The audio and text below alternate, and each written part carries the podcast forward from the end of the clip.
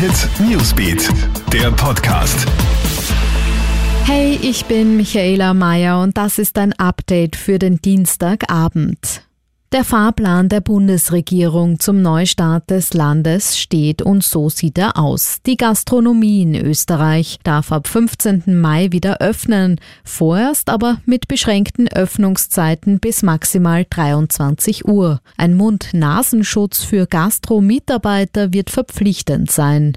Die Schulen in Österreich sollen ebenfalls ab dem 15. Mai schrittweise wieder geöffnet werden.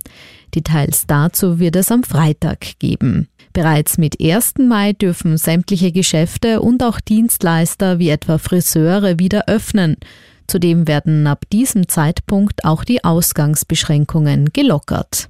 Die Entwicklung in Österreich sei so gut, dass diese Lockerungen möglich sind. Jedoch könne man jederzeit die Notbremse ziehen, sollten die Zahlen wieder steigen, so die Bundesregierung. Die Evaluierung erfolgt im Zwei-Wochen-Rhythmus. Es gilt eine zweite große Infektionswelle in Österreich zu verhindern. Good News gibt es aus Tirol. Das Paznauntal und die Gemeinden St. Anton am Arlberg und Sölden werden ab Donnerstag wieder erreichbar sein. Die strenge Quarantäne wird aufgehoben, gibt heute Tirols Landeshauptmann Günther Plazer bekannt.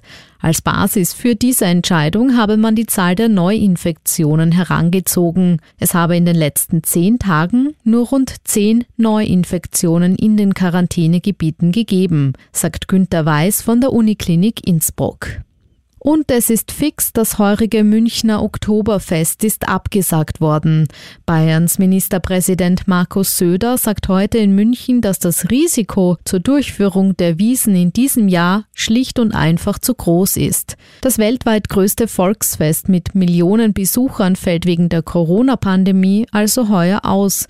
Das Oktoberfest wäre von 19. September bis 4. Oktober geplant gewesen. Alle Infos und Updates gibt's für dich im Kronehit Newsbeat, laufend online auf kronehit.at und in unseren täglichen News Podcasts. Kronehit Newsbeat, der Podcast.